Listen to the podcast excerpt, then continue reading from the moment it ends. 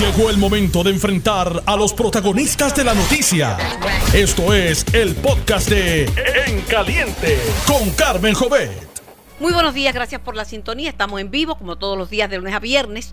De 10 de la mañana a 12 del mediodía me escuchan a través de Noti 1630 y su cadena en Puerto Rico y a través de noti1.com, diagonal TV, audio y video. Eh, tengo que arreglarle un poquito la cámara a mi invitado porque no le veo muy bien la, la, cámara. Ahí está, ahí está. ¿Ahí? Ahí está, sí. Ok. También me pueden escuchar por el 94.3 FM, simultáneamente en la banda M y en la banda FM. Bueno, mi invitado para comenzar la jornada de hoy, pues tiene mucho que ver, porque todos los temas le conciernen.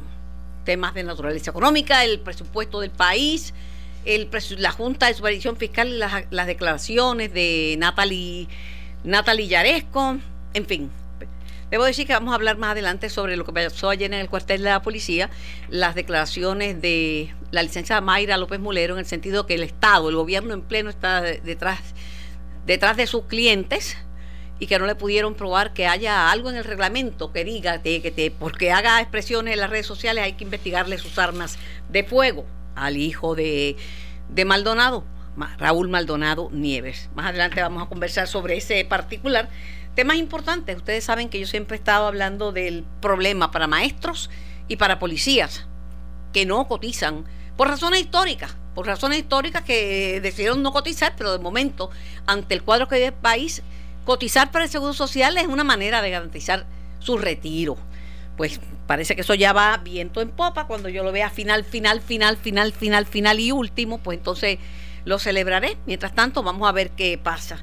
Además del, presupuesto, gobernador, al igual que en años anteriores, insiste en que van a aparecer los chavos para pagar el bono, independientemente de que la Junta de Supervisión Fiscal los ponga en su plan o no. Y me imagino que tendrán que aparecer los chavos para, para las pensiones, toda vez que ese es un compromiso que el gobernador ha hecho todo el tiempo. Sobre la exclusiva de Noti1 donde se escucha la voz del secretario Ricardo Gerandi, secretario de la gobernación. Gerandi admitió que sí, que es él. Eh, también añadió que fue una gestión fuera de horas laborables. Pero muchos se han expresado, la oposición se ha expresado, el país se ha expresado. No le gustó a la gente el tono porque parece que le están, que están regañando a los jefes de agencia para que eh, para que vayan a buscar, a buscar chavitos. Y según el senador independentista Juan Dalmau, eso es lo que trae es corrupción, cuando se le pide a los jefes de agencia que estén buscando chavos. Debo decir que ese ha sido el uso y costumbre en Puerto Rico por muchos años. Y aunque algunos han dicho vamos a hacer campañas limpias subsidiadas por el gobierno, la verdad es que Puerto Rico ahora mismo no tiene para subsidiar campañas políticas y que la propia Comisión Estatal de Elecciones ha experimentado un corte de un 60 y pico por ciento en su en su presupuesto. Dicho esto, le doy la bienvenida a, Cristian Sobrino, que ya no sé en calidad de qué lo voy a presentar, principal oficial financiero del gobierno de Puerto Rico y representante ante la Junta de Supervisión Fiscal. Buenos días, Carmen, y buenos días a toda la audiencia. Y si me va a presentar como alguien, como su amigo, por favor. Ah, pues aquí está con nosotros el licenciado Cristian Sobrino. Pero con mis amigas, con mis amigos y amigas yo soy más severa que con los que no son mis amigos. Como debe ser. ¿Qué hizo usted en esa reunión cuando comenzó Gerandi a pedir los donativos para ayudar a contratistas, para ayudar al gobierno? Algunos dicen que es un llamado a que buscaran que los recursos externos son los contratistas, aunque él dice que no. Eh, Carmen, yo no estuve en esa reunión y para ser claro, yo no conozco, yo no estaba en esa reunión y no conozco qué fue lo que se discutió en la misma.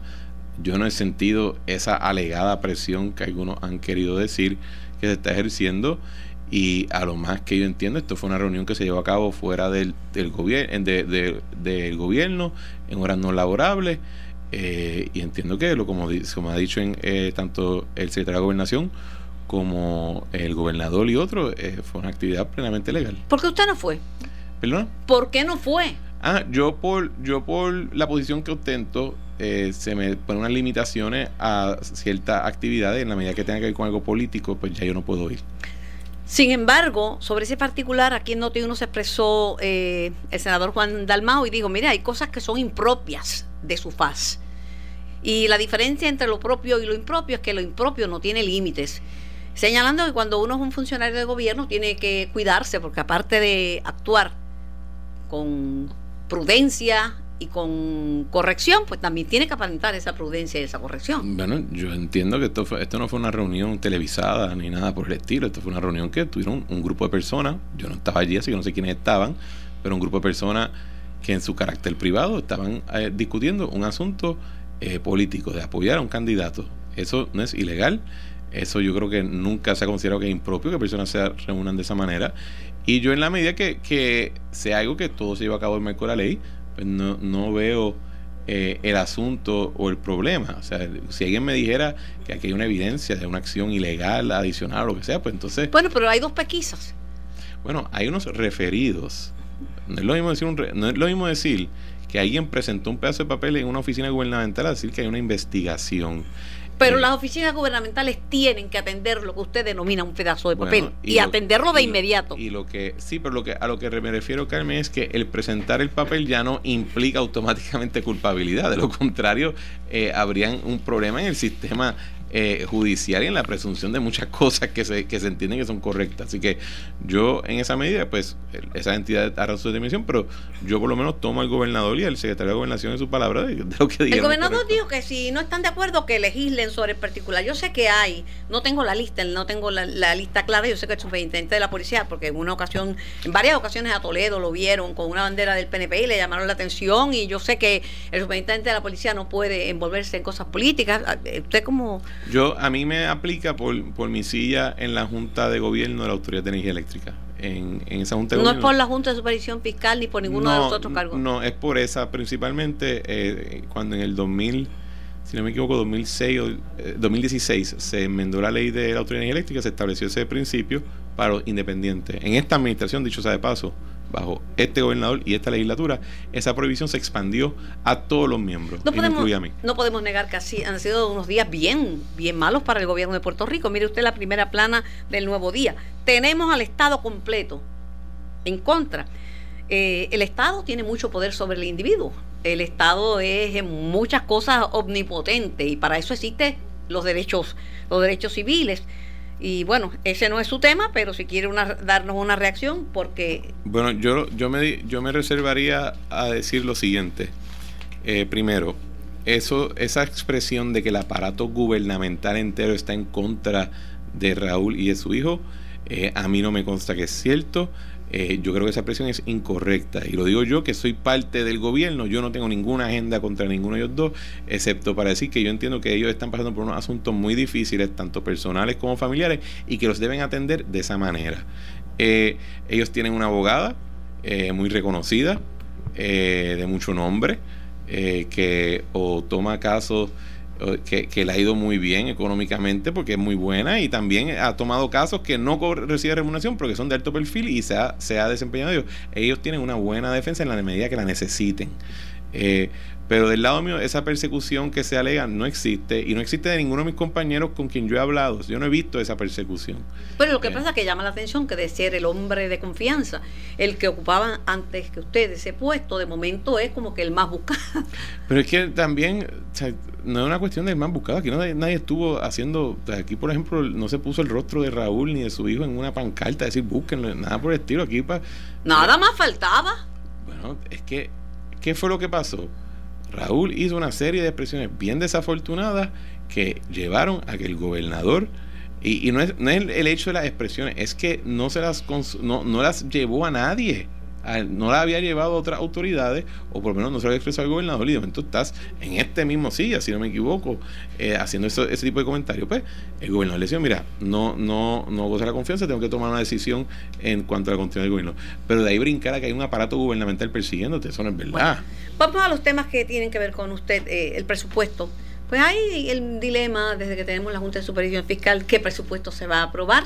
Eh, el, el, aprobado es 500 millones de dólares menos que, que lo que pensaba el gobernador que podía hacer, o sea, los 500 millones los, los quitaron. El gobernador asegura que va a conseguir los chavos, que el dinero va a aparecer para el bono de Navidad y supongo yo que para las pensiones. Bueno, en términos de las pensiones, uno, Eh, el presupuesto certificado por la Junta y el aprobado por la legislatura contiene el dinero para pagar el 100% de las pensiones. No hay un recorte en ese presupuesto. Esto se debe a que la Junta ha tomado la posición de que no va a recortar las pensiones a menos que el tribunal se lo autorice. Eh, y en esa medida, pues, las pensiones ahora mismo están completitas en ese presupuesto. En el tema de... Completitas para el año próximo, no aseguradas. Para el año, fiscal corriente. corriente. Eh, la discusión de cómo va a atenderse en, en los años subsiguientes es algo en el tribunal, que se lucha en el tribunal y que tenemos todas las de ganar. En términos de el asunto de recorte, la mayoría de esos 500 millones son unos fondos que se iban destinados a áreas principalmente educación y eh, unos dineros para que los municipios eh, fueran esencialmente relevados de tener que hacer unos, unos pagos de los retiros anteriores que ellos ya habían hecho las aportaciones, pero que el gobierno, al descapitalizar el retiro, no, no pudo honrar. Pero no todo es, como dice en inglés, pitches and cream. Para nada.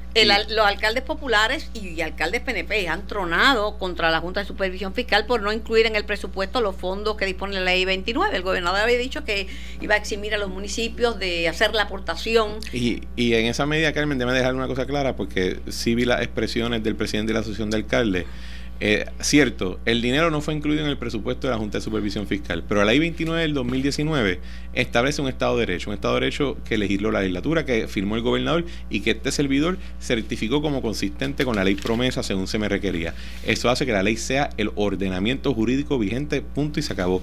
Y aunque quizás la Junta no haya incluido ese dinero en el presupuesto, existen otros mecanismos administrativos ya reconocidos en la ley vigente que nos permite hacer eso. Así que vamos a estar trabajando para poner la ley 29 en pleno vigor y relevar a los municipios de ese pago.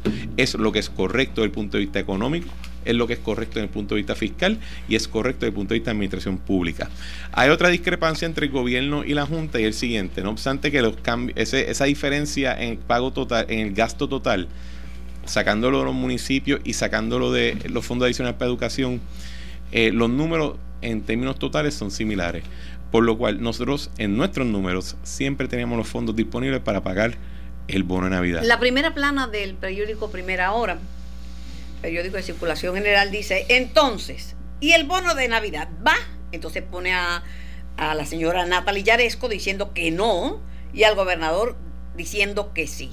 La directora ejecutiva de la Junta de Supervisión Fiscal ha expresado que el nuevo presupuesto no alcanza, no da para hacer el pago del bono de Navidad, de Navidad pero el gobernador insiste en que va, van a aparecer los chavos, los va a encontrar porque así lo hizo el año pasado. ¿Cuántas veces hemos visto este baile, Carmen? Ya en varias ocasiones. Ya en varias ocasiones, ¿verdad? El bono no se puede pagar y entonces pues yo tengo que venir aquí contigo, Carmen, y decir el bono se va a pagar y terminamos pagando el bono y el mundo no se acaba.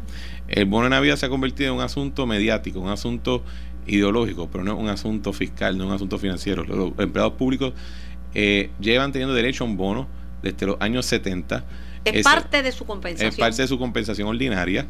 Eh, imagínense que en lugar de que reciban el pago en una instancia, se distribuyen 12 meses. Nadie lloraría por eso. Entonces, ¿por qué el problema? Porque hay, hay personas o, dentro de la Junta o afuera de la Junta, pero que tienen influencia dentro de la Junta, que dicen, tiene que acabarse porque se llama bono de Navidad. Si le cambian el nombre no hay ningún problema. Pues ese tipo de asunto eh, yo encuentro que es totalmente inapropiado que estemos afectando familias puertorriqueñas que trabajan, que rinden sus servicios, que tienen derecho a algo simplemente porque se llama el bono de Navidad de los años 70 en respuesta a lo que es una fuerte tradición navideña en Puerto Rico. Eso para mí me parece que está fuera de órbita. Incluso el mismo presidente de la Junta de Supervisión Fiscal en una vista pública dijo, si le cambian el nombre no hay problema. En esa medida entonces tenemos que preguntarnos ¿Por qué no nos defienden a nosotros ante esas personas externas? ¿Por qué están entonces poniendo en precario familias puertorriqueñas? Por eso que simplemente es como se llama la cosa. ¿De dónde van a salir los fondos para que policías y maestros puedan cotizar para Eso está incluido en el presupuesto. Tengo que reconocer que este asunto del seguro social es algo donde la Junta y el gobierno hemos estado en línea o hemos estado alineados de que el seguro social eh, debe estar disponible para los policías, debe estar disponible para los maestros. Hemos estado en discusiones con el gobierno federal, en particular la Administración de Seguro Social y el IRS, para cómo sería la manera de implementarlo. Hemos recibido las guías de ellos correspondientes y estamos en vía, de hecho había un proyecto de ley eh, para el caso de los policías, que si no me equivoco se aprobó. sí, el proyecto de la representante Lourdes Ramos. Y eso, y eso va a ser muy positivo y el dinero que había, se había solicitado fue incluido, nosotros solicitamos el dinero y la Junta lo incluyó en el presupuesto. La eso es muy bueno. De verdad que yo... yo déjame, déjame, una cosa bien clara, Carmen. Eh, y yo estoy totalmente alineado con lo que usted dijo. El Seguro Social es una medida más fuerte para que los servidores públicos se sientan que tienen un retiro eh, eh, seguro o en muchas mejores condiciones de lo que era en el caso de Puerto Rico. no quiero asustar a nadie, pero el Seguro Social también está en su peor momento. Bueno, pero el Seguro Social hace muchos años es un pago eh, pay-go del gobierno federal. Eh, eso ha sido así por mucho tiempo. Y yo creo que es bien bueno que nosotros podamos decir que como gobierno le estamos dando esa herramienta a, a los servidores públicos y que incluso pudimos encontrar una causa común con, con la Junta y con otras partes dentro del gobierno para eso. Hablando del tema de las garantías que se le habían dado a los alcaldes, que el gobernador había dicho, mire, lo vamos, sabemos de la situación de ustedes, lo vamos a eximir del, eximir del pago para mm, la tarjeta de salud, y, o sea, el, paquete de beneficios para los alcaldes. ¿En qué queda eso en este momento? Mira, en el tema de la tarjeta de salud y del PayGo, o el pago de retiro, como dijo ahorita, la ley 29 está en pleno vigor, es el ordenamiento jurídico vigente. Nosotros tenemos mecanismos administrativos para poder obedecer el mandato de esa ley y así lo vamos a hacer. No doy mayor detalle, Carmen, porque en un momento nos hicieron expresiones por parte de un portavoz de la Junta, no recuerdo si, no, no creo que haya sido Natalia Yaresco, pero fue otro portavoz que dijo que si tienen que ir a los tribunales lo iban a hacer. Eh, y en la medida que pues tengo entonces ese reto de un posible litigio, voy a reservarme mi media administrativa hasta que puedan entrar en vivo y así no, no delineamos nuestra Lo menos que quisiera yo es que una expresión afectara la oportunidad de los policías y los maestros de cotizar para su seguro social, porque para tener un plan Advantage uno tiene que tener seguro social, PANTE A y PANTE B. Eh, y, eso es bien importante. Y, más importante aún que Puerto Rico es un país envejecido y que tenemos menos gente trabajando que los que están eh, pensionados. Para que ser transparente, Carmen, cuando yo estaba en la práctica privada, mucho del trabajo que yo hacía era en el área de Medicare Advantage. Es un área fascinante, eh, tanto en derecho y en Puerto Rico cubre aproximadamente sobre el 80% de, la, de los pacientes elegibles para Medicare. Eso es un gran número. Sí, pero hay una disparidad en Medicare. El que es pobre en Puerto Rico no es igual que el que es pobre en los Estados Unidos. Los parámetros no, son los mismos. y los pagos a proveedores tampoco. Y eso es algo que tiene que ver con la, la, discriminación legal que existe contra Puerto Rico al estar bajo la cláusula territorial. La señora Yarejo ha estado muy activa, muy verbal, eh, y regañó a la legislatura por no enviar a tiempo el presupuesto. Carmen, ellos envían, la legislatura aprobó un presupuesto antes de finalizar el año fiscal. El presupuesto, si yo le enseño una tabla comparativa, eh, la legislatura y el gobernador buscaron mayor posibilidad de estar en, en, la misma línea de números de la Junta, porque al final del día la Junta está también ahora comenzando a adoptar números nuestros.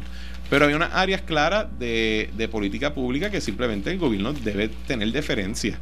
Y a eso se llevó a que se llevara a cabo un trabajo responsable, tanto en la Cámara como en el Senado. Y esta cuestión de estar regañando y eso, pues yo no creo que es apropiado entre adultos. Oiga, yo espero que hablando de bonos, ¿verdad? Olvídese que el nombre no hace la cosa. Eh, es un dinero que espera el, claro, la economía. La economía, pero sobre todo el recipiente. Hay un bonito senior eh, que había dejado estipulado el, el exsecretario de Hacienda Raúl Maldonado, y que se dio el año pasado. Puerto Rico es un país envejecido, hay un montón de, de personas adultas mayores que están esperando esos chavitos. Yo entiendo que eso todavía está dentro del código de renta interna luego de la reforma contributiva y que todavía está vigente. Que lo van a honrar. Sí, yo entiendo, sí. Hablando de la Autoridad de Energía Eléctrica, han sido noticias la Autoridad de Energía Eléctrica en los últimos días, este, noticias bien candentes. Aquí se habla de un cartel del petróleo y se habla de comprar un, de haber comprado un petróleo de, de inferior calidad y de unos laboratorios que aprobaron ese combustible que no cumplía con los requerimientos. También de un dinero que tiene que devolverle a los consumidores la Autoridad de, de, Energía Eléctrica, que a la luz de lo que han hecho hasta ahora y lo que han estado resarciendo, pues serían un poquito más de 15 millones de dólares. Pues eh, yo leí las expresiones del negociado de energía y su presidente, Edison Avilés, y me parece que demuestra que la estructura regulatoria que el gobierno de Puerto Rico comenzó en el 2014 y que la administración del gobernador Ricardo Rosselló perfeccionó en las recientes dos leyes de reforma energética, eh, está dando resultados, ¿verdad? El, el negociado de energía que se instituyó bajo en el 2018 bajo la ley 120 es un negociado más fuerte con miembros más independientes con un amparo administrativo más también más sólido. Y eso hace que pues una entidad como la autoridad de eléctrica sabiendo que tiene que reportarse a otra entidad le demostró una reconciliación de documentos y de números y cuando el negociado ve esa energía dice mira vemos la información que la autoridad de energía eléctrica nos está proveyendo toca ahora un reembolso a los consumidores de aproximadamente 15 millones de dólares. Y la autoridad eléctrica dijo, sí, es verdad. Eso demuestra el efecto, el, el, el, que a los que decían que Puerto Rico no podía tener un regulador independiente, ahí está la señal de que... Él estuvo ayer aquí, estuvo ayer aquí conmigo, Edición Avilés, y estuve hablando muchísimo con él. No lo regañé, pero le digo que tiene que estar más, más visible. Eh, y le pregunto de, todo, de todos estos temas, pero también se ha hablado y se sigue hablando. De, un cartel, eso es lo que... De un cartel, de un grupo de personas que se beneficia por la compra de combustible. Ahora vamos a, seguir comprando combustible porque la transición hacia lo óptimo, que es la energía renovable, que en Puerto Rico decir energía renovable es decir es energía solar, pero somos un país tropical y el sol sale para todos. Pero hay que comprar gas todavía. Y, eso tiene que ser bajo unos criterios, unos parámetros de absoluta limpieza. Y yo tengo que decir que, eh, primero, Carmen, no sé si pudo ver en el periódico recientemente, el gobernador y José Ortiz de la Autoridad de Energía Eléctrica eh, visitando un, un, lugar donde está haciendo energía renovable muy buena, en, un, un, gran proyecto de esa, de esa naturaleza. En términos de esto del cartel de petróleo, yo he escuchado mucho estas cosas. Eh, quizá en el pasado, no sé, pero ciertamente hay unos litigios que se llevaron en la Corte Federal sobre el tema y la Autoridad de Energía Eléctrica tomó una postura de que esas supuestas acciones no se estaban llevando a cabo y que no eran ciertas. Y ha sido la postura de la Autoridad de Energía Eléctrica desde entonces. Eh, luego, ahora en el Tribunal de Quiebra, eh, un subcomité de la Junta de Supervisión Fiscal presentó una acción, primero pidiendo que no se atendiera ese caso, el de la reclamación en el Corte Federal, y cogen y repiten y vienen y radican el mismo caso, eh, obviando la postura institucional de la Autoridad Eléctrica. Y yo pienso que es lo siguiente, en esto, Carmen. Yo creo que el abogado de ese comité de la Junta de Supervisión Fiscal, pues vio un litigio que quería llevar él para sus honorarios. Y eh, muchas veces la Junta ha tomado, esto no fue la Junta en pleno, esto es un subcomité con un abogado aparte que se le reconoce por su carácter litigioso. Y yo entiendo que en los próximos días la, Autoridad de Energía Eléctrica va a estar compareciendo en el tribunal para decir, mira, esa no es la postura institucional. Para finalizar, me queda bien poquito tiempo, apenas unos segundos. Se sigue hablando de que la Autoridad de Energía Eléctrica va a, a imponer un aumento en el costo de la, de la electricidad. No, eso no es cierto. Carmen, nosotros hemos sido bien transparentes en decir que hay que ir poco a poco mientras que vamos haciendo eh, reducciones en el gasto eh, de la factura de luz, eficiencias adicionales con conversiones de combustible, sí tenemos que ir entrando eh, un cargo para poder comenzar a pagar la deuda reestructurada y salir de la quiebra y que nuestro esfuerzo hace que ese costo sea nivelado, que no implique un aumento en la luz. Sobrino, gracias por su comparecencia en vivo aquí a Noti 1630. Yo tengo que ir a una pausa para unos mensajes de nuestros auspiciadores y regreso con más informaciones. Muchas gracias, Carmen. Estás escuchando el podcast de En Caliente con Carmen Jovet de Noti 1630.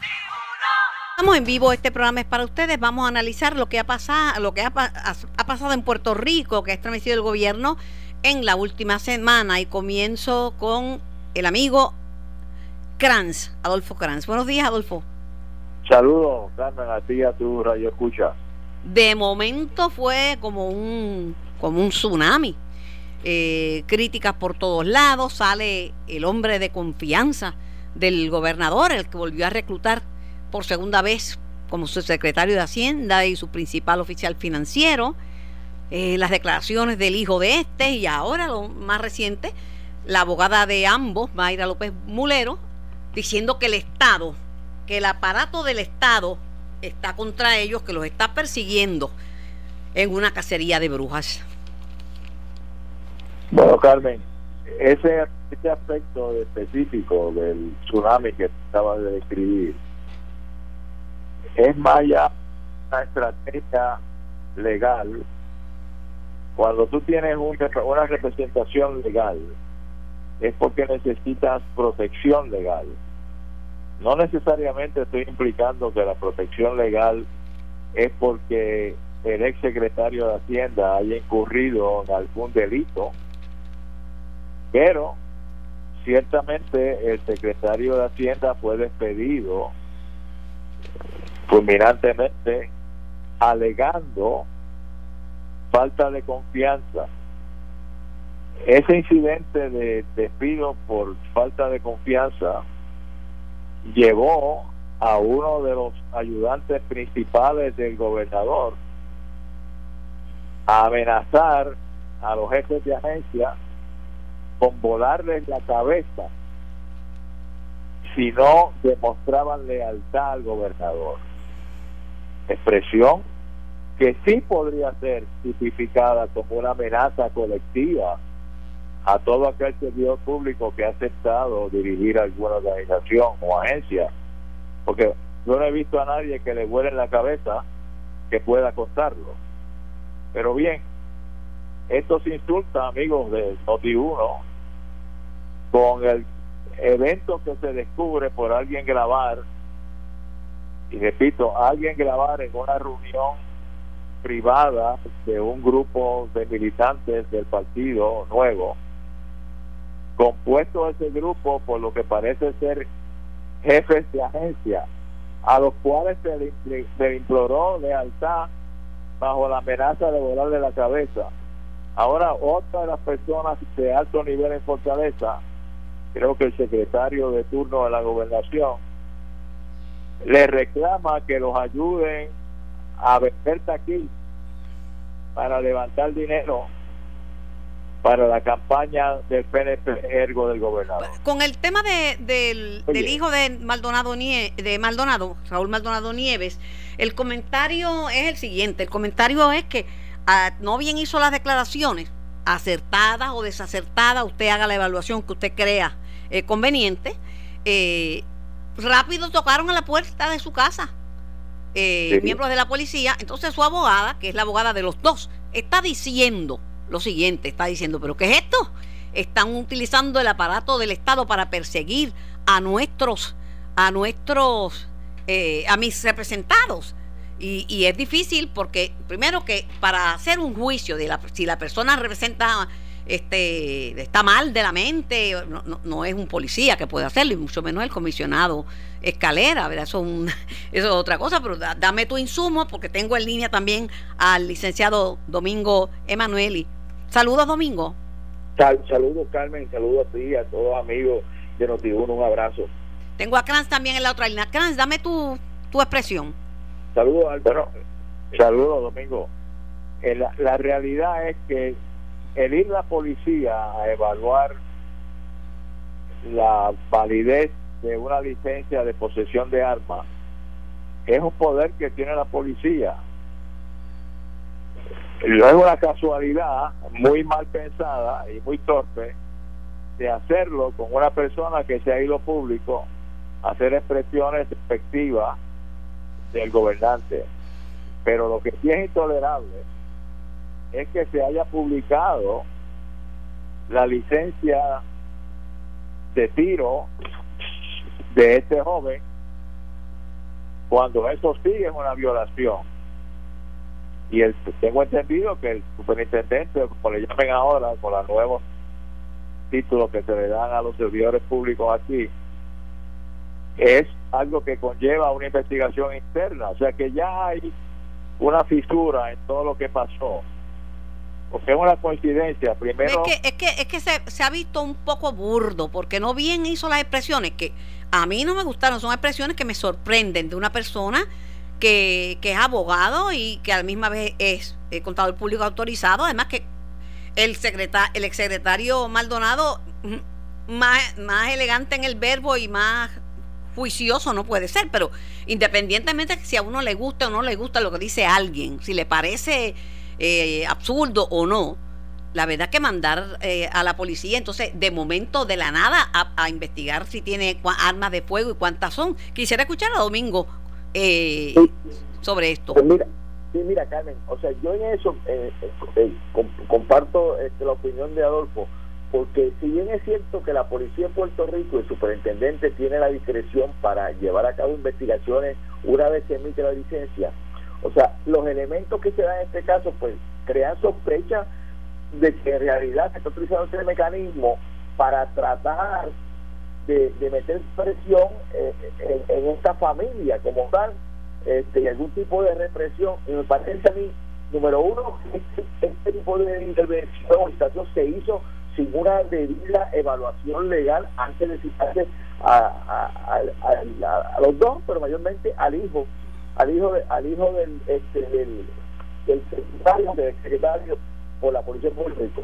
Yo creo que definitivamente eh, tú no puedes utilizar un poder que te da para tú eh, tratar de, de, reprimir o castigar a una persona porque hay unas expresiones que, como muy bien tú dices, son unas expresiones eh, que, aunque están dentro de la libertad pero son unas expresiones que no necesariamente una persona que es abogada eh, puede comportarse públicamente de esa forma, ¿me entiendes? Pero más allá de lo que más allá de lo que puedan decir, eh, hay dos derechos que son dos derechos constitucionales. Número uno, el derecho a la libre expresión. Y a veces la libre, a veces la libre expresión es ofensiva, es burda, es, vulgar, y está el derecho a la aportación de armas, que, se, es otra enmienda de la Constitución. Carmen, esos dos derechos hay que respetarlos, por eso es que yo creo que si la policía de Puerto no policía, el gobierno de Puerto Rico o alguien en particular entendía que el Maldonado dijo eh, se había se había comportado eh, de alguna forma, debían investigar que, que ese algo había violado, pero definitivamente entonces unas expresiones públicas no, no te dan motivo para que tú lleves a cabo una investigación sin un fundamento real de que esta persona esté eh, desquiciada emocionalmente o que pueda ser un peligro inminente para la, seguridad de una persona en particular, ya sea el gobernador o cualquier otro miembro de tu familia eh, o algún otro miembro del gabinete. Por eso es que yo creo que fue una eh, actuación muy apresurada y muy incorrecta. Y eso, ahora, eso sin, sin prejuzgar, sin prejuzgar los demás, porque esto tiene una confusión y aquí el gobierno tiene una tiene culpa de la confusión que se ha creado. Una cosa es la investigación que se está llevando a cabo contra el exsecretario, que puede tener su método o no puede tener un método porque está interesado cuál es el resultado final. Y otra cosa es la controversia que se ha metido el gobierno con esto de investigación. Esto debe parar ahora la investigación realmente para la protección de armas este joven debe parar, debe pararse y seguir con lo importante, si es determinar que el secretario estaba envuelto en conducta delictiva o no. ¿Y tú, Adolfo, cómo lo ves? Pero yo creo que, que le prestamos mucha atención a los epítetos del joven Maldonado y nos alejamos un poco de la primera declaración pública que él hizo cuando especificó estar presente en una reunión donde el gobernador le pidió a los auditores del programa este que llevaba bajo la oficina de primera dama la distribución de alimentos voluntarios para María, le pidió que se cambiara la auditoría para que no pareciera que se habían cometido delitos. Esa es la parte importante de todas las declaraciones que ha dicho este joven.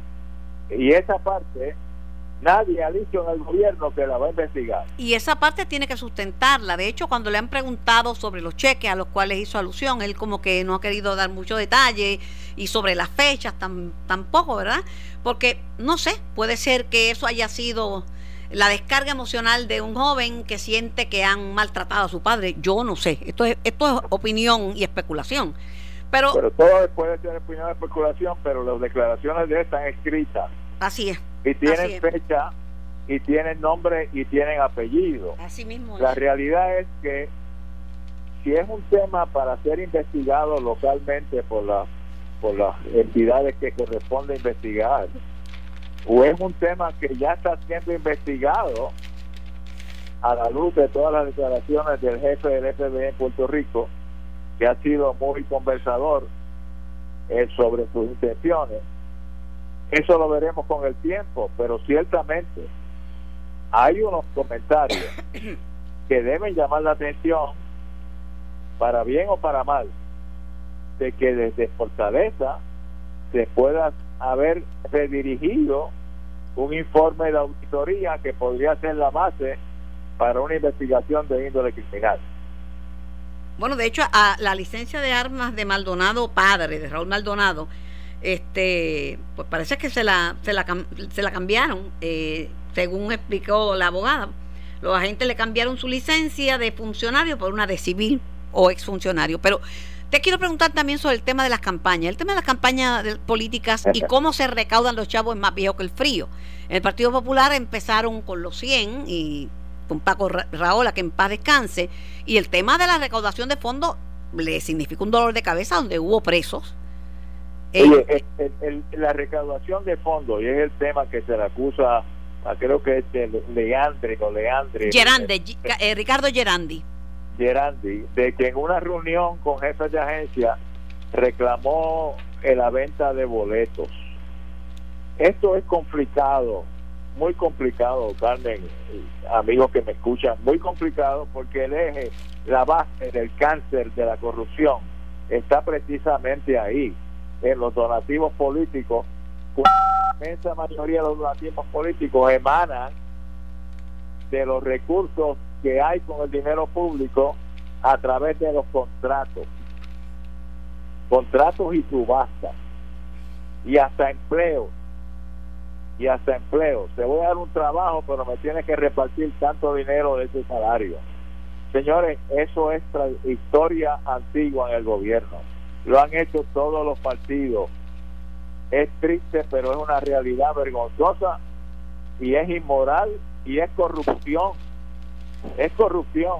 Déjame escuchar también a Domingo Emanueli sobre el particular, el llamado y la reunión. la defensa del gobernador o la explicación ha sido que eso fue fuera de horas laborables y no en los predios de, la fortaleza, sino parece que es un hotel de la capital y que son ciudadanos que tienen derecho a, reunirse y a, recoger fondos, pero daba la, eh, es cuestión de, interpretación. Le pregunté hoy a Cristian Sobrino y me dijo que él no estaba allí porque su puesto, eh, miembro de la Junta de Directores de, la Autoridad de Energía Eléctrica, pues conlleva que no puede participar de eventos políticos, pero ya está legislado que hay ciertos funcionarios que tampoco. Y la alternativa sería, perdóname Domingo, que el gobierno financiara las campañas y eso no es alternativa porque no hay chavo ni siquiera para la Comisión Estatal de Elecciones. Y además, Carlos, mira, que sería porque este, en Estados Unidos el Tribunal Supremo ha resuelto que tú no puedes ponerle límite a unas campañas y máximo a unos fondos de personas que voluntariamente quieran aportar. Este, ya sea o a, a, hacer campaña a favor o en contra del candidato en particular. Así que, entonces, en términos legales, la realidad es la siguiente. O sea, aquí la gente pues, podrá estar, este, este, ha cogido toda esta ola para buscar cualquier cosa que pase o que diga alguien, para buscar algún piso de ilegalidad. Ricardo Gerandi, el licenciado Ricardo Gerandi es Hello. Puesto.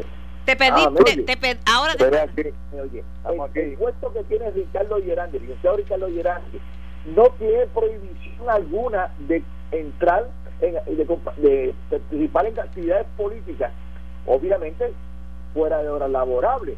Y en este caso en particular, los únicos funcionarios que están es, obviamente, el, el, el secretario de Hacienda, el secretario de la Justicia, el secretario de Hacienda y últimamente, hace ya varios años, para, la época creo que fue de, de, Toledo, la, época de Toledo. A, a Pedro Toledo, porque apareció una chica, pero no estaba prohibición, entonces hicieron la prohibición. Y si algún funcionario ha sido probo en Puerto Rico, ha sido probo en Puerto Rico con Pedro Toledo. Tan es así que una, una administración del gobernador de Acevedo Vilán los, los mantuvo en su posición como eh, superior de la policía. Estamos hablando de que sí, pero eh, hay que tener mucho pero, cuidado. te escucho, Adolfo. Es que no se trata de horas laborables, amigo Emanuel y, y Carmen, que nadie escucha se trata a quién se le está pidiendo la ayuda. Se le está pidiendo la ayuda y recamo de, pues, de el dinero a los jefes de agencia. ¿A quién le van a pedir dinero los jefes de agencia? Le van a pedir dinero a los contratados. Ahí es que está la corrupción. olvídense de las horas laborables.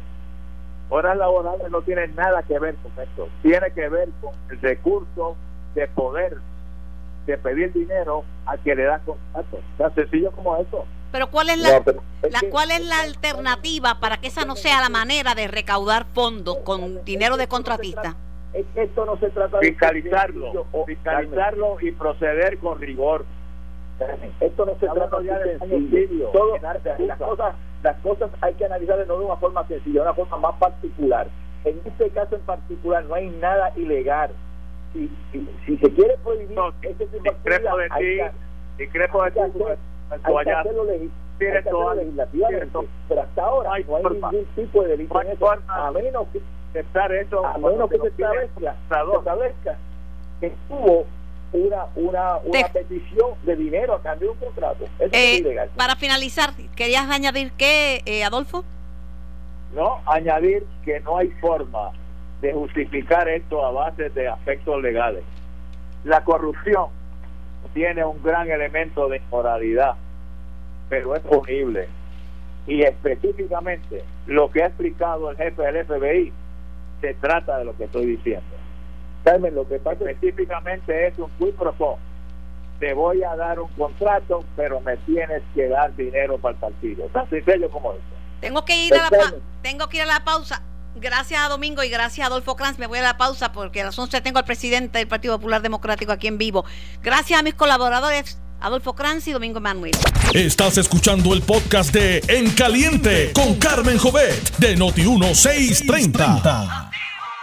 Ya está en nuestros estudios el presidente del Partido Popular Democrático, el senador Aníbal José Torres, a quien le damos la bienvenida. Saludos, Carmen. Buenos días para ti y para todos los amigos y amigas que nos escuchan. Con su permiso, quisiera recordarle a todos los inversionistas de bonos y fondos de bonos de Puerto Rico que va a haber una orientación gratuita con el licenciado Osvaldo Carlos Linares este miércoles 10 de julio.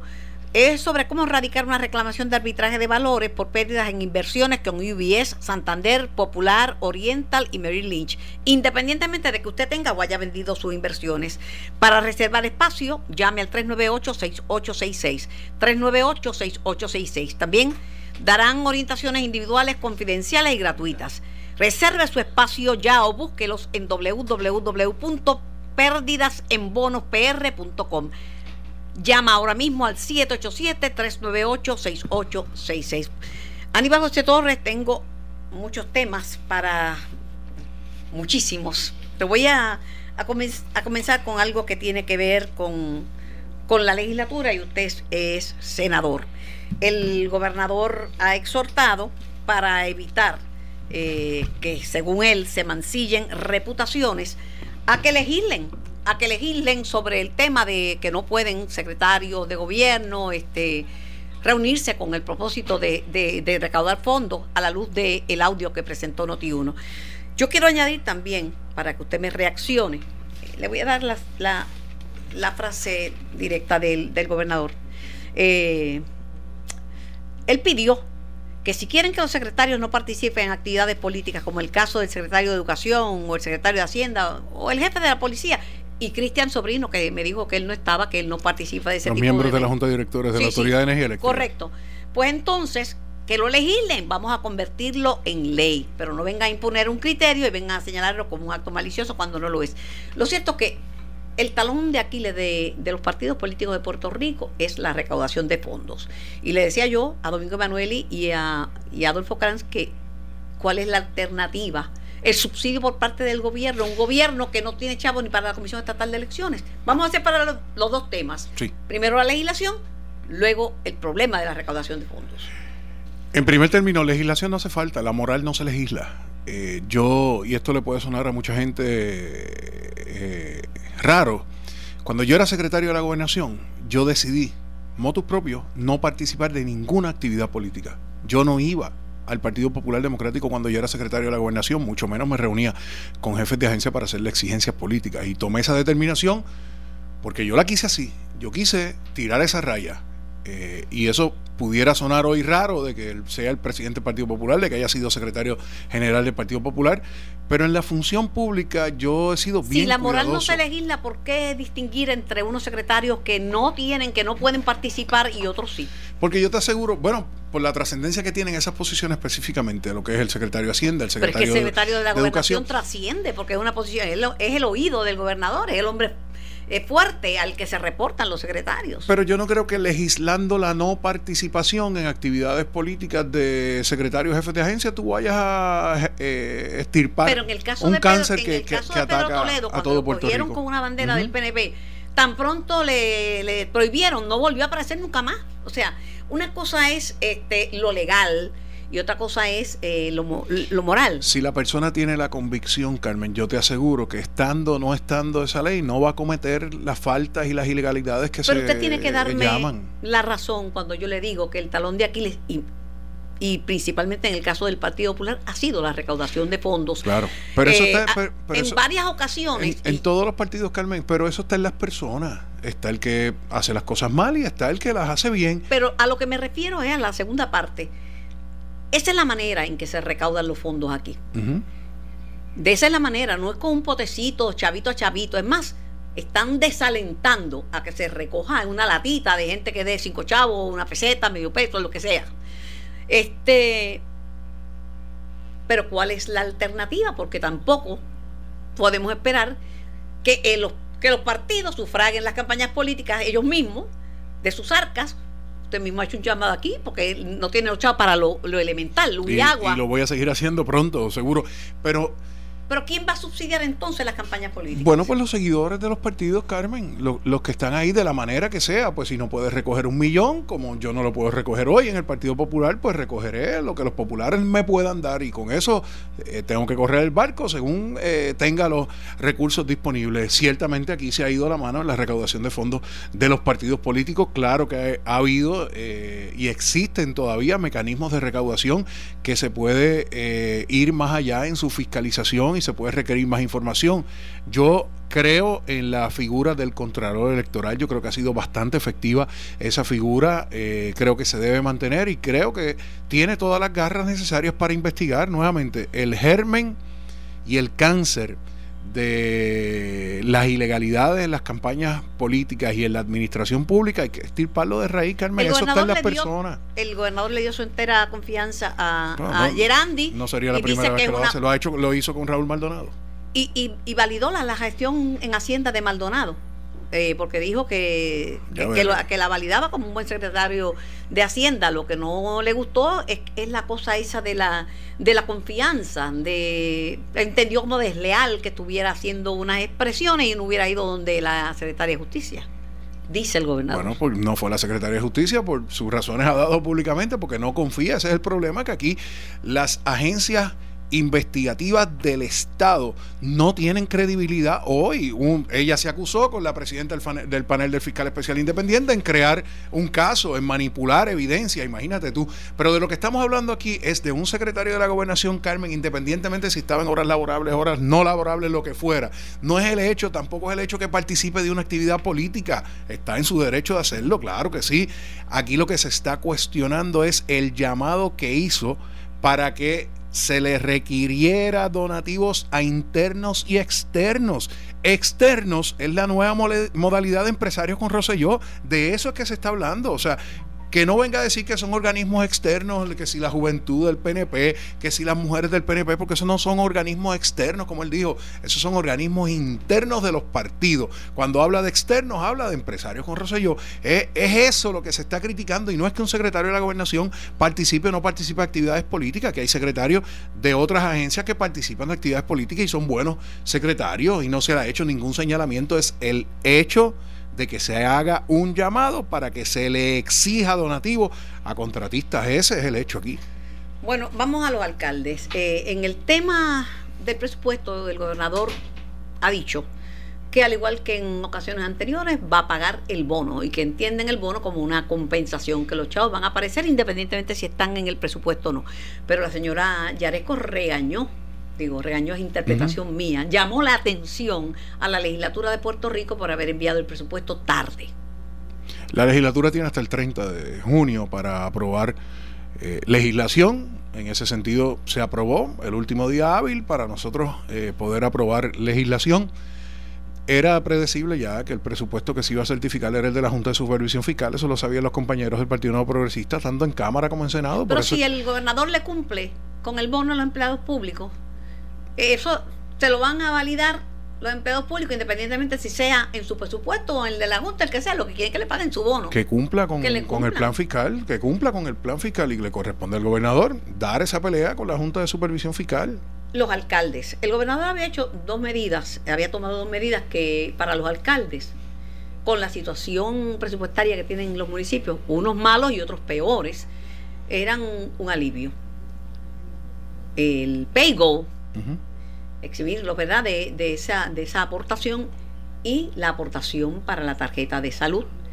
Dos cosas que el empleado puertorriqueño no puede, no puede prescindir de ellas, que es un retiro digno y entonces yo también quiero café, un retiro digno, eh, un retiro digno y además de eso tener al acceso a la tarjeta de salud. Es injusto lo que se está haciendo con los municipios, Carmen. Injusto porque ya, por lo menos en el Pay As You Go, ya los municipios pagaron eh, por su retirado y, y, lo que se le está pidiendo a los municipios es que ya que ellos hicieron ese, ese, pago y le están delegando más responsabilidades. Los servicios que tiene que ofrecer el gobierno central hoy lo están dando los municipios, Carmen, esa es la realidad. Si hay una escuela abandonada, quien está dando el servicio es el municipio. Si no le tiran brea eh, frente a la residencia en los municipios no del área metropolitana, la gente no sabe si es una carretera estatal o es una carretera municipal y le van con la exigencia al alcalde. Y en ese sentido,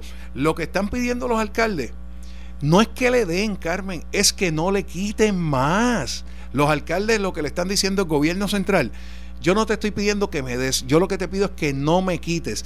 Y está esa legislación, que es la del You Go, que es la de eh, la aportación a la tarjeta de salud, pero hay otra legislación que se quedó en el tintero en la legislatura, que nuevamente es injusto para los municipios. Ellos tienen acceso a los fondos a través del CRIM y tienen eh, unos fondos que son de los municipios y se aprobó la resolución de la Cámara 510, eh, se quedó en el tintero y espero que ahora a principio de sesión nuevamente se, se pase juicio sobre ella, que es la que le permite dividir unos fondos que ya tienen los alcaldes en el centro de recaudación de ingresos municipales y que le daría un alivio de aproximadamente 1.2 millones a cada municipio. Además de eso, AFAF puede hoy mediante una resolución otorgarle 62 millones que tienen depositados los alcaldes por los pagos que se hacen en compras por internet y ese dinero le corresponde a los municipios y el Estado le está privando de ese eh, acceso. Los reclamos que están haciendo los alcaldes y, he visto alcaldes de los dos partidos políticos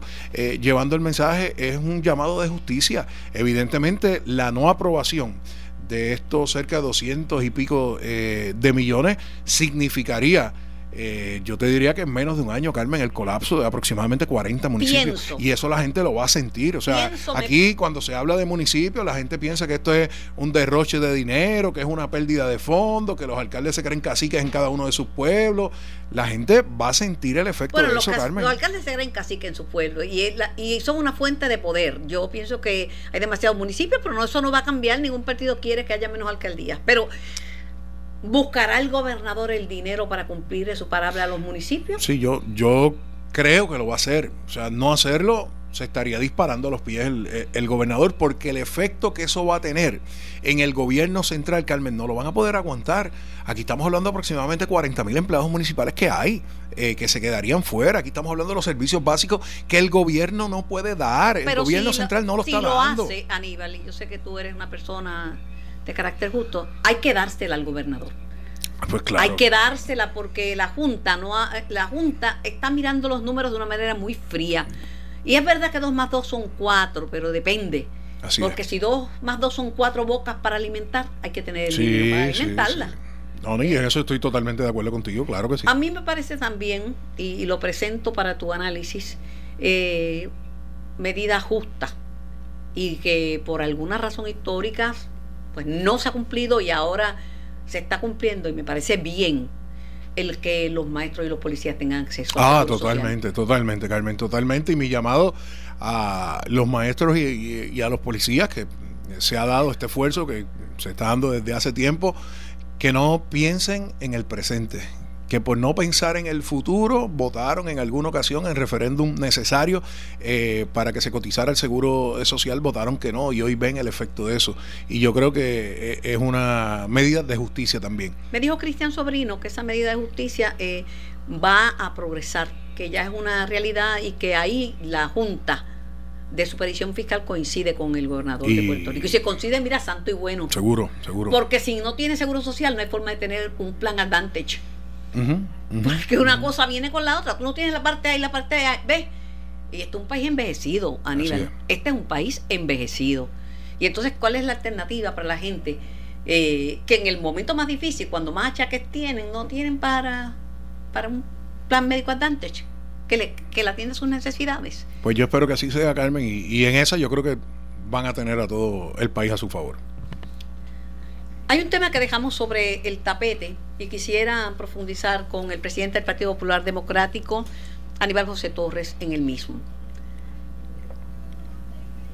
La falta de fe, y esto es viejo, se ha visto dramatizado en esta última semana por los acontecimientos, pero es viejo yo lo he sentido por mucho tiempo en Puerto Rico, la falta de fe en las instituciones.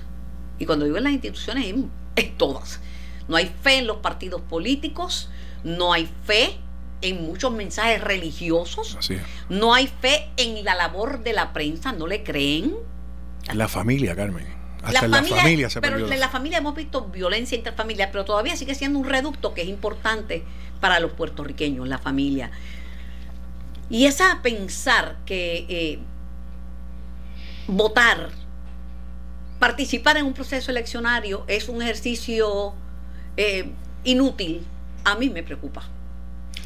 A todos nos debe preocupar. La democracia se fortalece mediante la participación ciudadana y esa frustración que tiene el país, que la sentimos, que la vivimos y que en muchas ocasiones profesamos también, lo que debe motivar al pueblo es a salir y a escoger los mejores gobernantes que pasen un proceso eh, de juicio bien fuerte y ponderado del pueblo, Carmen.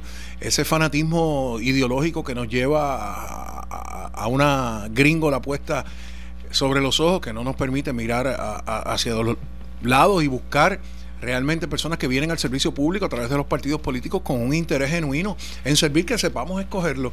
Lo que nos debe mover esa frustración y esa decepción es a saber escoger nuestros gobernantes. Para eso es la democracia y, y no se combate sin participación, todo lo contrario, se tiene que combatir con participación. Mire, los votos que cuentan, y esto lo decía cuando el, cuando el referéndum decía, ah, no tiene validez porque pocos fueron a, participar, se cuentan los votos que se emiten. Por eso es que la participación es importante. Y eso es, como dice usted, aunque usted esté en minoría o en mayoría, eso es una, es una, es una realidad. Se cuentan los votos que se emiten. El que no emite su voto, pues para los efectos no cuenta. Así es. Tengo la cita de la señora Yaresco, está buscando ahorita y en este revolú organizado que tengo ante mí, se me perdió, pero la, sobre los municipios, ella dijo lo siguiente. Eh, expresó que el presupuesto que certificó la Junta, que en ese presupuesto no hay fondos para que el Fondo General asuma la responsabilidad de los municipios. Sobre la Ley 29 y los fondos del Pay As You Go y la aportación al plan de salud del gobierno, no, esos fondos no están incluidos. Le corresponde a los municipios realizar los pagos como se supone que hicieran previamente. Y lo hicieron previamente y el gobierno le confiscó ese dinero en, movidas fiscales que fueron en detrimento precisamente de los propios municipios. Ciertamente, Carmen, hay municipios que en su capacidad administrativa y en las decisiones que toman, pues dejan mucho que desear de lo que debe ser una buena administración pública, pero hay otros que son modelos de avanzada. Y yo creo que a lo que debemos aspirar es que a esa gama de servicios que se ofrecen desde los municipios, el Estado le dé todos los recursos necesarios, no en dinero, sino en poder y en no estrangularlo de la forma en que se ha hecho últimamente, Carmen, le han quitado aproximadamente 500 millones de dólares en, tres años, menos de tres años. Pues no hay un municipio que sobreviva con eso.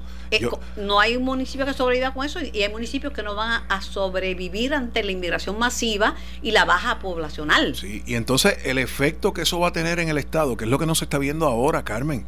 Cuando un municipio no pueda dar los servicios, ¿dónde van a ir es al Estado a pedirlo y el Estado no va a estar en condiciones de poder ofrecer todos los servicios esenciales que necesitan los ciudadanos. Yo creo que aquí se está mirando demasiado eh, de presente y se debe medir a, mediano y, quizás más cerca de lo mediano eh, que pensamos, saber que el efecto que eso va a tener en la ciudadanía, Carmen, va a ser bien peligroso, bien peligroso, y yo creo que hay personas que no lo están entendiendo. Aquí hay gente que si no es por los municipios no comen. Carmen, esa es la realidad. Por los programas que tengan los municipios, ya sea con el servicio de dama de llaves, ya sea con los centros de, cuidado de envejecientes que tienen algunos los municipios. de llave cada vez son más escasos porque yo he tratado de conseguir. No, es, dificilísimo, dificilísimo, Pero yo te puedo decir que en, pueblos como los nuestros, eh, del centro de la isla, la única oportunidad que tienen muchos envejecientes de comer son facilidades municipales de distraerse, y es de distraerse. y es una cosa bien triste porque pienso yo que esa responsabilidad la tenemos nosotros los hijos.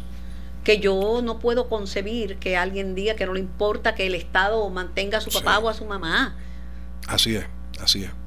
Pero ah. hay una responsabilidad también del Estado en tratar de no abandonarlo y, ciertamente eso... Pero hay gente abandonada por Hay responsables, así es, sí, O gente que piensa que solo un miembro de la familia es el que tiene que eh, hacerse cargo esa de, es la verdad, mayores. Esa es la verdad. Y es la realidad que vivimos.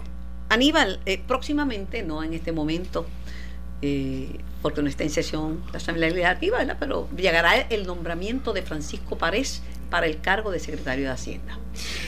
Me parece que profesionalmente cumple eh, con todas las cualidades. Lo escuché en entrevistas en el día de hoy, una muy buena proyección. Creo que conoce bastante eh, la agencia. Daremos el espacio y estaremos en posición de considerarlo. Lo que necesita el Departamento de Hacienda es estabilidad. Le han criticado lo mismo que le criticaron una vez a usted. Sí, que es muy joven. Eh, yo en eso siempre le doy el visto bueno a cualquier joven que haya dado el paso al frente para servirle al país. Creo que tiene mucha, tiene mucha expectativa ante el pueblo. Te digo, ha lucido muy bien públicamente en sus apariciones, por lo que me comentan, personas que, lo conocen. Eh, es, un, es una buena persona, así que le, daremos el espacio. La juventud y la viejitud ah. no se le debe echar en cara a nadie. Hay gente joven, capacitada y talentosa de la que uno, de la que uno puede aprender. Y hay gente mayor que pueden hacer una aportación grandiosa. La, la, crítica aquí ha sido a que le han restado fuerza al nombramiento de Francisco Párez, al nombrarle eh, una especie de supervisor. De mentor. De supervisor, vamos a decir, de, su, de los contratos a un exsecretario de Hacienda, un excontralor de Puerto Rico, a quien conozco y distingo, Manuel Díaz Saldaña.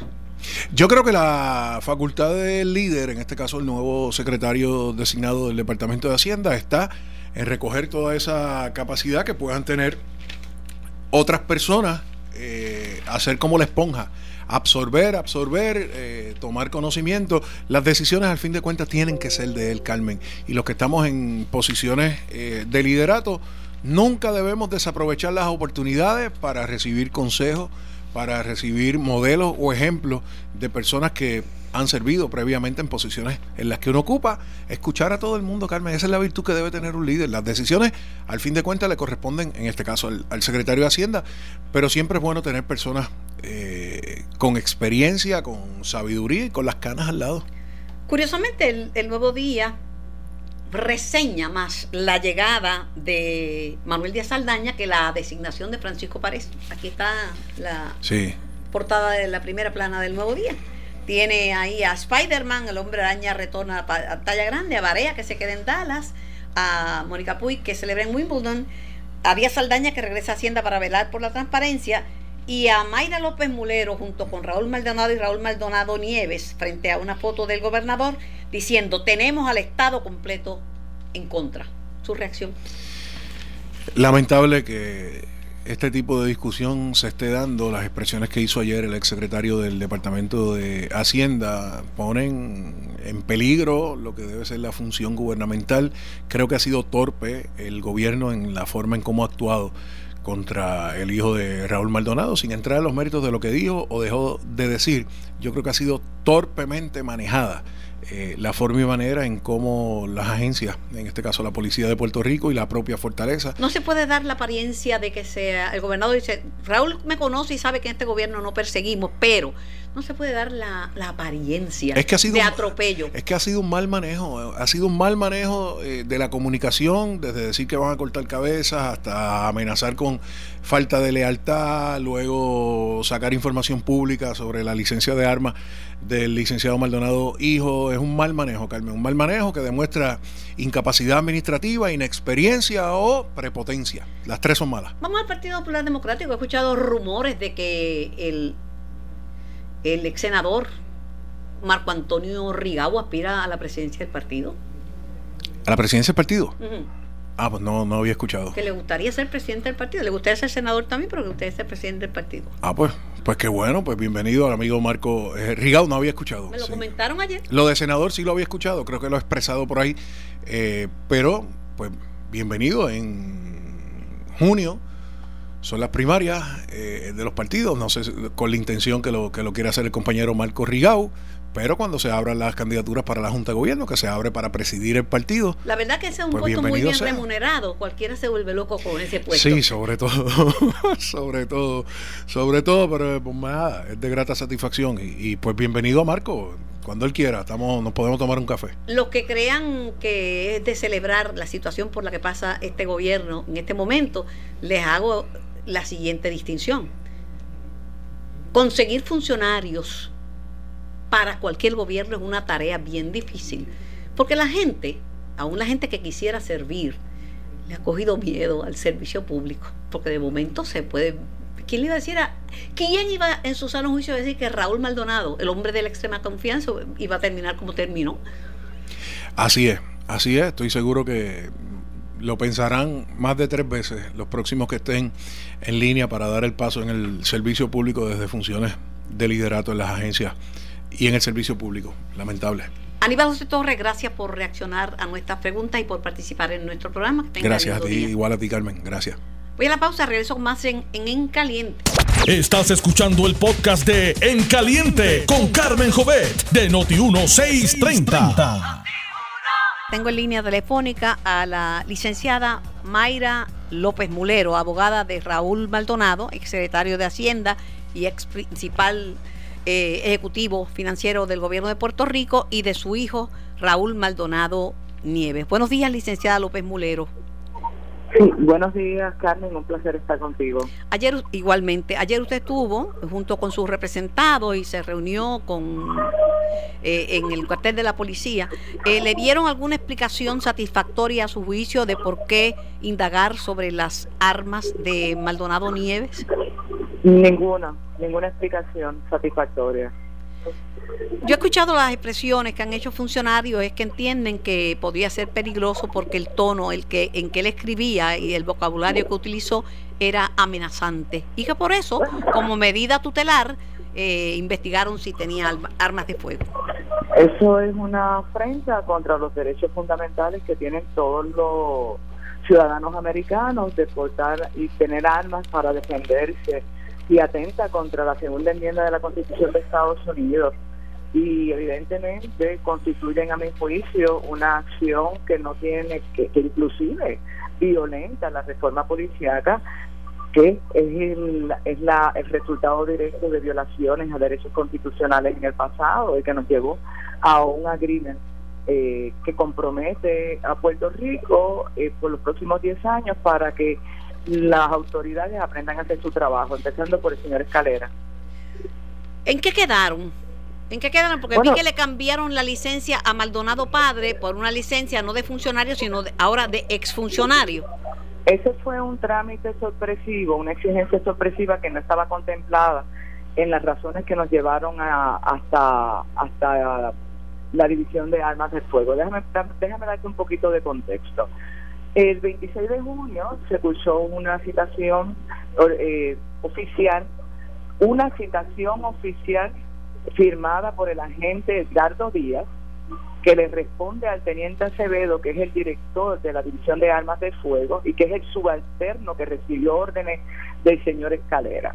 Esta situación eh, era dirigida a iniciar una investigación pacífica, ¿verdad? Entre comillas, yo, yo no, no, sé lo que es eso, porque según el criterio del señor Escalera, las expresiones que en el ejercicio de su libertad de expresión que hizo Raúl y por conducto de las redes sociales, haciendo una crítica contra el gobernador, a su a juicio de escalera eh, eh, constituía una, un lenguaje inapropiado que lo llevaba a pensar que Raúl tendría algún desequilibrio emocional y que en virtud de esa impresión él estaba iniciando una investigación eh, pacífica. Y además de eso, hizo referencia a la ley 404, que es la ley de armas de Puerto Rico.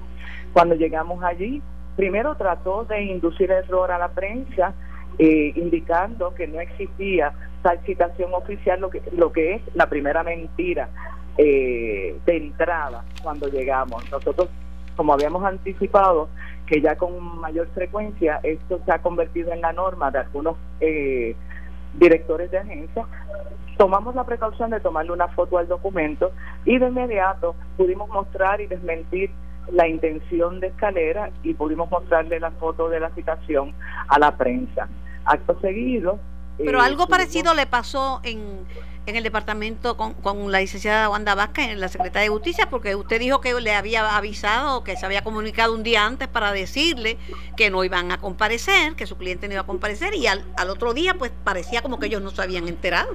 Eh, también la Secretaría de Justicia le mintió al país cuando trató de ocultar que eh, desde el día antes yo le había acusado unas comunicaciones para informarle las que, necesitaba más tiempo, que apenas había sido contratada por los señores Maldonado y que eh, no descartaba, ¿verdad?, que, que en algún momento eh, asistiera al, requerimiento del Departamento de Justicia a nivel estatal, pero que debería darme un tiempo razonable porque me citaron de hoy para hoy.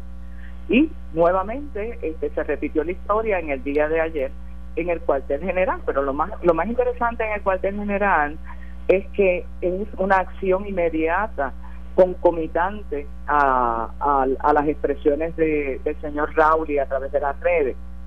Cuando llegamos allí, yo le pedí entonces al, al señor, al teniente Acevedo y a la gente investigadora en presencia del licenciado Fermín Arraiza, a quien le pedí que entrara, porque inicialmente eh, me habían, eh, querían que yo entrara sola con mi cliente y ante eh, la suspicacia que me levantaba todo ese proceso, le pedí al licenciado Arraiza que entrara conmigo para que por lo menos tuviera yo un testigo de lo que, lo que iba a acontecer. En ese intercambio de impresiones, pues le pedí entonces al, al, a, a los oficiales que me permitieran ver cuál era el marco regulatorio que eh, regía el trámite que ellos estaban levantando para iniciar lo que ellos dicen es una investigación pacífica. Después de un intercambio de impresiones, ellos, el, teniente Acevedo, eh, quien se mostró algo molesto y quien me, me, me, increpó de que yo no estaba en un tribunal tratando de evadir mi solicitud, eh, optó por aceptar que no existe tal protocolo. Eso de entrada ya constituye una serie eh, violación a la reforma policiaca y es uno de los señalamientos que propició que esta que, que ese agrimen y esa demanda y, este, y, esta reforma se iniciara. Licenciada López Molero, sobre el tema de la salud mental de Raúl Maldonado Nieves, eh, además de esas expresiones de, del superintendente en las redes sociales y también en, los programas de, de diálogo, se han escuchado este preguntas y señalamientos de si está en su sano juicio una persona que utiliza ese hashtag para referirse a un funcionario y lo ven como una persona que emocional, por lo menos yo no juzgo a nadie, porque yo no soy psiquiatra, pero la, han señalado una persona que emocionalmente no está bien. Carmen, Carmen, si fuéramos a aplicarle esa, ese mismo criterio, tendríamos que aplicárselo a Maceira cuando habló de rodar cabeza en aquellos funcionarios que se desvían de la confianza que según Eric Solón está primero la confianza al gobernante sobre ninguna otra consideración. Pues entonces debió haber citado también a esos funcionarios Y ciertamente eh, a mí lo que me da la impresión de que esa es una intención deliberada de intimidar y desalentar que las personas hagan críticas contra funcionarios de gobierno independientemente de la jerarquía, ¿verdad? Pero en esa misma dirección que me planteas, yo entonces le pregunté a, le pedí, le hice otros requerimientos a los funcionarios, deme, usted tiene alguna evaluación de algún psiquiatra, de algún psicólogo que le dé apoyo a esas sospechas para yo poder presentar mi peritaje y refutar eso porque debes entender que en nuestro ordenamiento jurídico la capacidad mental se, presume. Y encima de eso me dicen que no, que no hay ninguna evaluación, que eso es una opinión de Henry Escalera. Cuando yo le digo, cuando él me dice eso, yo, ah, bueno, entonces esto es de la entera y exclusiva discreción de Henry Escalera.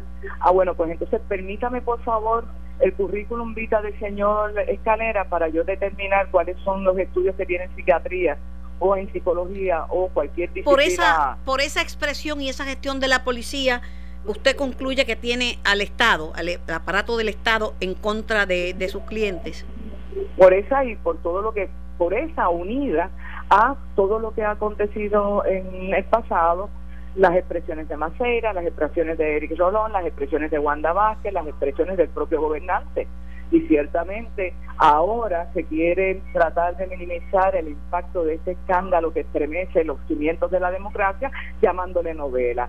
Y yo tengo que decirte con mucho respeto, Carmen, y yo siempre eh, te he distinguido por tu seriedad en el análisis, que me da mucho, me lamento profundamente las expresiones del gobernador llamando novela a una situación tan y tan importante para los puertorriqueños como cuando Rolón y Maceira decían que eso eran desviaciones, eh, eh, distracciones innecesarias. Estamos hablando de cosas bien fundamentales. Y por otro lado, y con esto concluyo, ¿verdad? Mi, mi impresión es que el gobernador se equivocó de género literario. Esto no es una novela, esto es teatro del absurdo, esto es ter terror. Hello. Se me, Sí, me- eh, licenciada, ¿Me agradezco. Sí, perfectamente. Gracias por expresarse a través de Noti 1630. Estamos a las órdenes. Eh, yo Igualmente. consagro el derecho a la libertad de expresión, aunque todos los derechos tienen límites, no hay derechos absolutos, ¿verdad? Pero el de la libertad de expresión es uno importante eh, y también el que eh, aparece en la segunda enmienda de la Constitución de los Estados Unidos, que es la aportación de armas. Gracias por su tiempo y gracias por Ah. eh, contestar nuestras preguntas. Licenciada Me Mayra. respeto, me respeto para usted. Gracias, licenciada Mayra López y Mulero. Esto fue el podcast de En Caliente con Carmen Jovet de Noti1630. Dale play a tu podcast favorito a través de Apple Podcasts, Spotify, Google Podcasts, Stitcher y notiuno.com.